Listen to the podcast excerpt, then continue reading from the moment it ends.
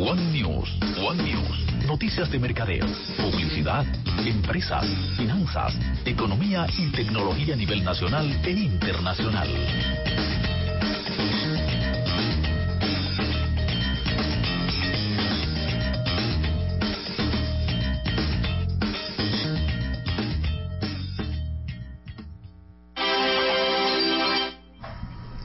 Estamos ya de regreso con las noticias más importantes del marketing, o por lo menos las más actualizadas en esta semana.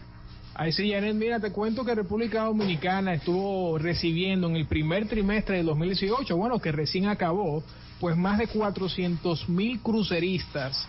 Y, y, nosotros los, los de la zona norte, Santiago, Puerto Plata, San Francisco, Moca, nos hemos llenado de mucho orgullo al decir que Puerto Plata se ha convertido, señores, en la punta de lanza a nivel de cruceros en República Dominicana, sobre todo con lo que ha sido pues el lanzamiento del puerto de Amber que desde hace dos años pues ha ido aumentando de manera eh, constante pues la llegada de cruceros. En un momento solamente con los cruceros Carnivals, pero también se han sumado otras líneas de, de gran parte de Europa y del Caribe. Sin embargo, déjame decirte que en el primer trimestre del 2018, Janet, no fue Puerto Plata quien lideró la llegada de cruceros a República Dominicana, sino que fue la romana. La romana lideró, este, fíjate que hay una gran cantidad de, de, de personas y que visitan la zona este por la importancia que tiene eh, esta zona para el área turística de nuestro país. Mira, un total de 179.683 visitantes, te repito, un total de 179.683 visitantes el puerto de la Romana recibió en el primer trimestre del 2018 para continuar liderando la recepción de buques de cruceros en la República Dominicana. De este total de los 179 mil que te mencioné, 133 mil son cruceristas que incluyen pasajeros, ¿cierto? Y la tripulación, y, cuatro, y 46.682 son un personal de tripulación. Así que enhorabuena, enhorabuena por el turismo de crucero de República Dominicana que continúa creciendo, continúa ya consolidándose como uno de los eh, eh, insignias del Caribe y Latinoamérica y por supuesto pues felicidades también a, todo el equipo que está trabajando en mantener el turismo de la romana como uno de los más importantes del país. También ya en resaltar que, que el país total, recibió un total de 543.719 visitantes en los primeros tres meses del 2018 en un total de 188 cruceros y de esos 188.000 solamente llegaron en marzo. Así que fue bueno el mes de marzo, pero aún mejor fue el mes de febrero donde recibimos en República Dominicana 202 mil visitantes a través de cruceros. El puerto de Ambres Cove, que es el puerto de nuestra zona norte, eh, pues déjame decirte que recibió unos 41 buques de cruceros para un total de 171 mil visitantes, Janet Rodríguez. ¿Cuánto llevas de crucero? Eh, quisiera, quisiera. Y esa, hay un crucero que sale desde República Dominicana hasta las islas por... ¿Investigaste ya el pre... los precios? Sí, lo que pasa, lo que pasa es un tema. No quisiera yo, eh, no, ya no es atractivo para mí por el paso de María e Irma el año pasado por la mayoría de esas islas que están cerca. De... Pero, pero todavía hay muchas islas, Yané, que, que la realidad no fueron tan afectadas y que son, son, tienen mucho atractivo turístico. Imagínate eso, un programa en vivo tú desde un crucero camino a una de las islas y yo desde Canadá. Qué cosa, ¿eh? ¿Eh? eh el, yo, yo no yo creo... creo hace, yo tengo cuatro años trabajando contigo y no recuerdo la última vez que ni tú ni yo tomamos vacaciones, pero sobre no, todo habla no bajito, habla bajito. vacaciones. Entonces, Dice. ¿Qué te digo? Un crucero saliendo de Amber Cove quizá no sea mala idea. Tú sabes que el, eh, sería como parte del atractivo eh, lo, solamente tenemos aquí el crucero que sale desde la Romana, precisamente para los dominicanos y hacer este. Qué bueno este que lo aclaras, qué, qué, bueno que lo aclaras, porque nosotros recibimos muchos cruceros, pero no es que de República Dominicana salen muchos cruceros. Correcto. Qué bueno que tú lo aclaraste. En ese sentido, para completar la nota que traes con esos números que nos llenan de emoción, porque eh, definitivamente República Dominicana sigue indetenible, en el trimestre enero-marzo, casi 4 millones de pasajeros viajaron desde y hacia República Dominicana. ¿Cómo? Casi 4 millones de pasajeros. Esto es un dato, esto es solamente líneas aéreas. Liderando las líneas aéreas, tanto JetBlue, Delta Airlines, American Airlines, eh, Air Transat y la línea Sunwing Airlines. Esas fueron las cinco líneas aéreas más ocupadas durante el primer trimestre del año y movilizaron en conjunto, ellas sola, eh, casi cuatro millones de pasajeros entre ir y, llegar desde y hacia esta eh, República Dominicana. Las rutas eh, muy interesantes, todavía sigue liderando Nueva York con 588 mil pasajeros, Toronto, mi estimado, con 33, eh, 325 mil pasajeros. Montreal y Miami, 249 mil pasajeros y 247 mil pasajeros eh, restantes en los demás eh, destinos. Aquí muchos de estos... Janet, escúchame, ese dato fue también en el primer trimestre del 2018. El primer trimestre del año 2018, casi, casi 4, millones, de, de, personas. Así es. Y la te dice, pues, el movimiento que representa esta isla pequeña para todo, para todo el mundo y lo que se hace desde aquí. El, este movimiento. El único problema es que uno no viaja más porque los impuestos Sale más caro, sale más caro que el avión.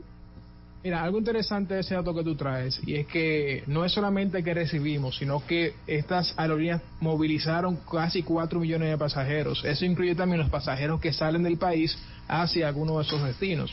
Y, te lo, y, que, y hago el hincapié porque eh, en el primer trimestre del 2018, precisamente, algunos amigos, y también eh, pude presenciar a través de de los medios de que muchas personas eligieron destinos como Toronto y Montreal para salir del país a buscar eh, destinos turísticos fríos, eh, cierto, y salir a esquiar y en fin conocer también esta parte esta parte de Norteamérica. Así que me hace mucho sentido con lo que trae, porque sí, al menos yo pude ver eh, muchas figuras públicas y sabes que cuando las figuras públicas salen tiene un efecto de que también alguno alguno se, se, se antoja y después sale también y, y, va por ahí. Entonces, vi de que sí, de que los dominicanos en este primer trimestre de 2018 salieron, Janet, a vacacionar a destinos eh, eh, fríos. Eligieron Canadá como uno de ellos, Estados Unidos también.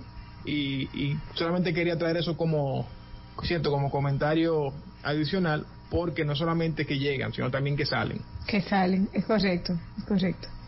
Mira, pasando, pasando rápidamente a una nota, solamente quiero resaltar esto, bien rápido, y es que quiero felicitar a nuestros amigos de Cooperativa Mamoncito, quienes este esta semana estuvieron cumpliendo 40 años en el mercado, celebramos su 40 aniversario, una cooperativa que ya tú y yo lo hemos resaltado, eh, pues han logrado, Janet, como que, como que limpiar la cara un poquito, esa percepción de que las cooperativas son muy burocráticas, de que las cooperativas no son flexibles, de que las cooperativas son aburridas.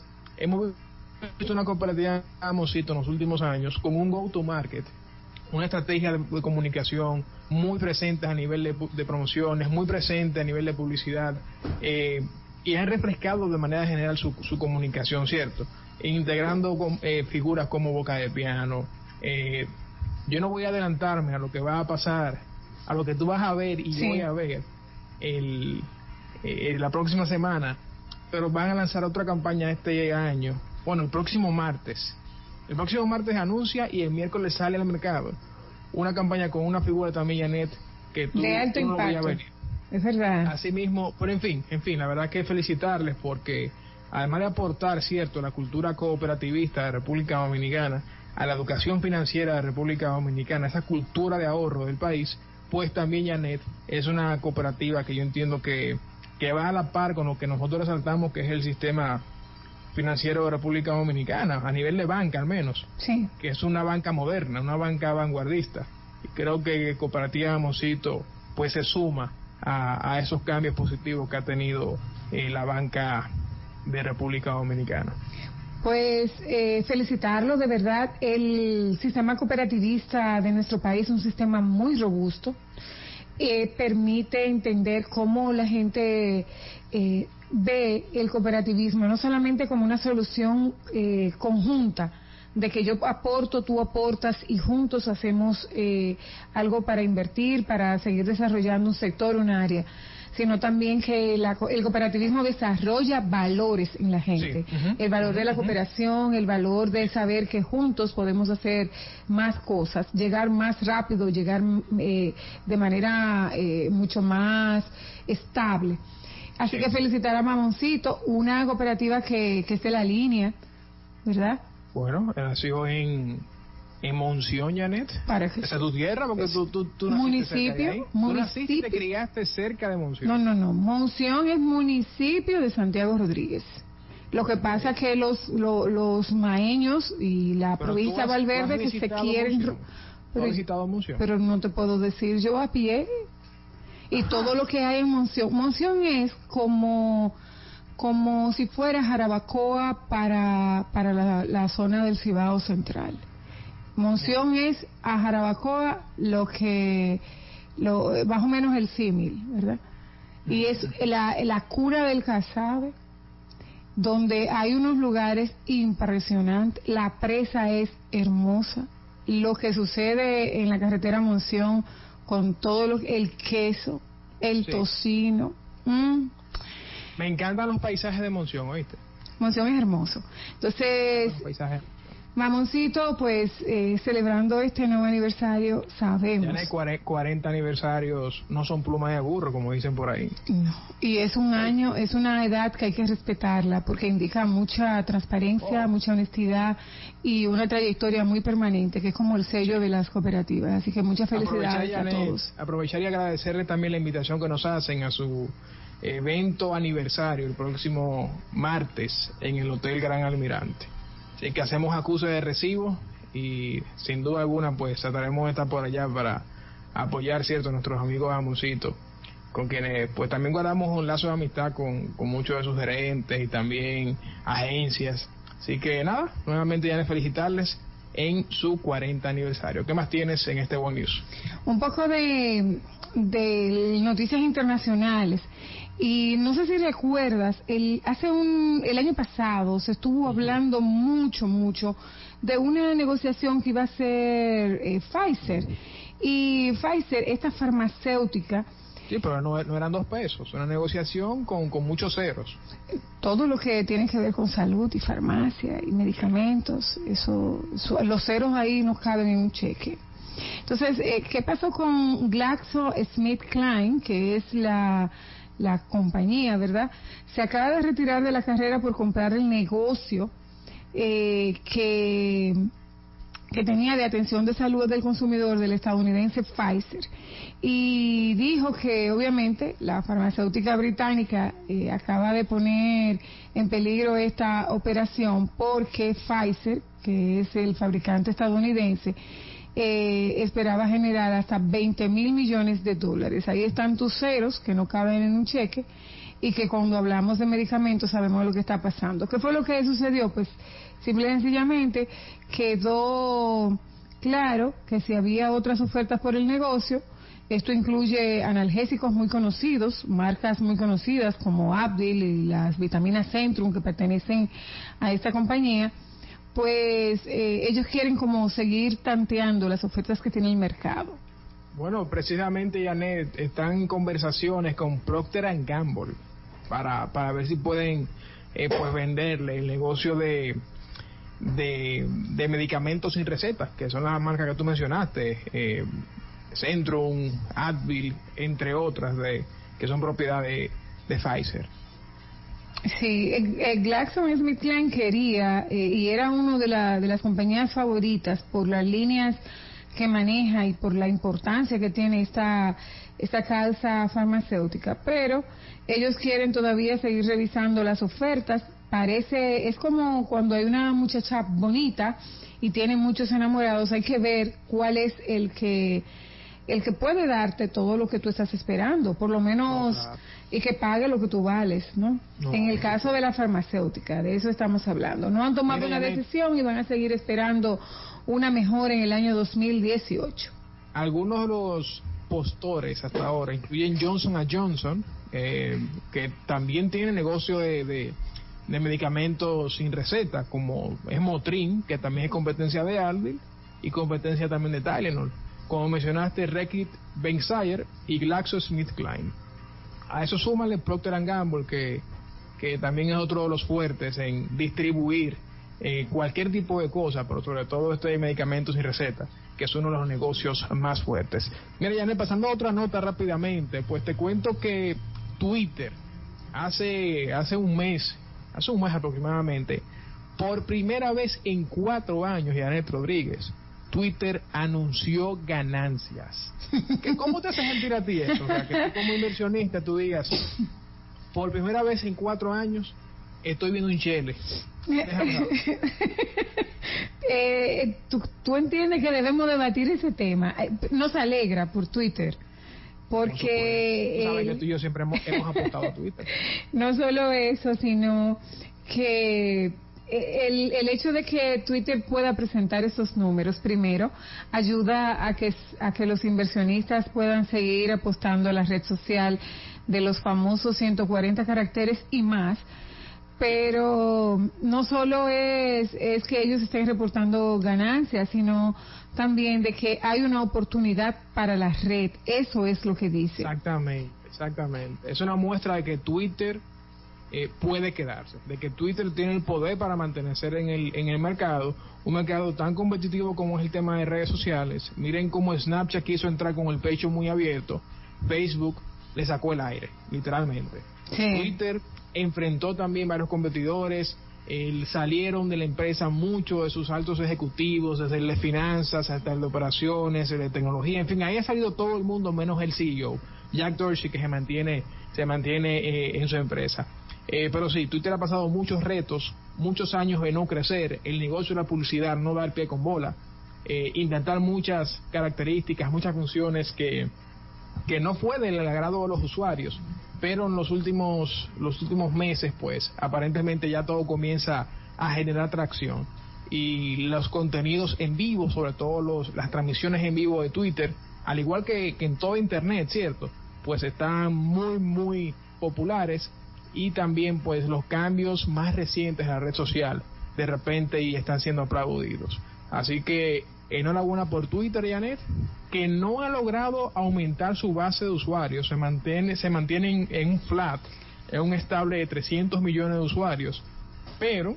Eh, eh, cosa que no es mala, cosa que no, es mala. O sea, descender sí. cuando tú tienes a un Facebook creciendo y ya sobrepasó los 2 mil millones de usuarios, y Twitter tiene 300 millones de usuarios desde hace 4 o 5 años, pues entonces tampoco es que, es que es muy bueno. Ahora, lo positivo de la nota es, Janet, que aunque no crecieron en su base de usuarios de 300 millones, sí lograron aumentar en un, poco porcentaje, pero lo hicieron, pues la base de usuarios activos, que creo que, creo que aumentó en más de un 10%. Viéndolo de esta manera, lo que veo es la gran oportunidad que representa para Twitter. Eh, es como en ese pajarito elevar un poco más el vuelo. Estamos presentando ganancias y cuando tú le dices eso al mercado, genera confianza. El mercado se mueve ah, hacia ver cuáles podrían ser las, las opciones que tú tienes para seguir creciendo. Es posible que por un tema de financiamiento no hayan desarrollado otras iniciativas que, pudiéramos tenerle este año 2018 con esta red social. Yane, quiero corregir un dato. El crecimiento mensual de usuarios activos en Twitter fue de 4% mensual. 4% mensual, no 10%. 4% mensual, que no es malo. ¿eh? Así que eh, eso es, señores. Enhorabuena por Twitter, que lo eh, está haciendo. Vamos con esto, Janet, entonces, a una breve pausa y al regreso, pues continuamos con más. Tendremos entrevistas hoy a emprendedores, tendremos a Isaac Ramírez y también acá de Valenzuela. Así que falta mucho contenido. No se mueva que es hasta las 12.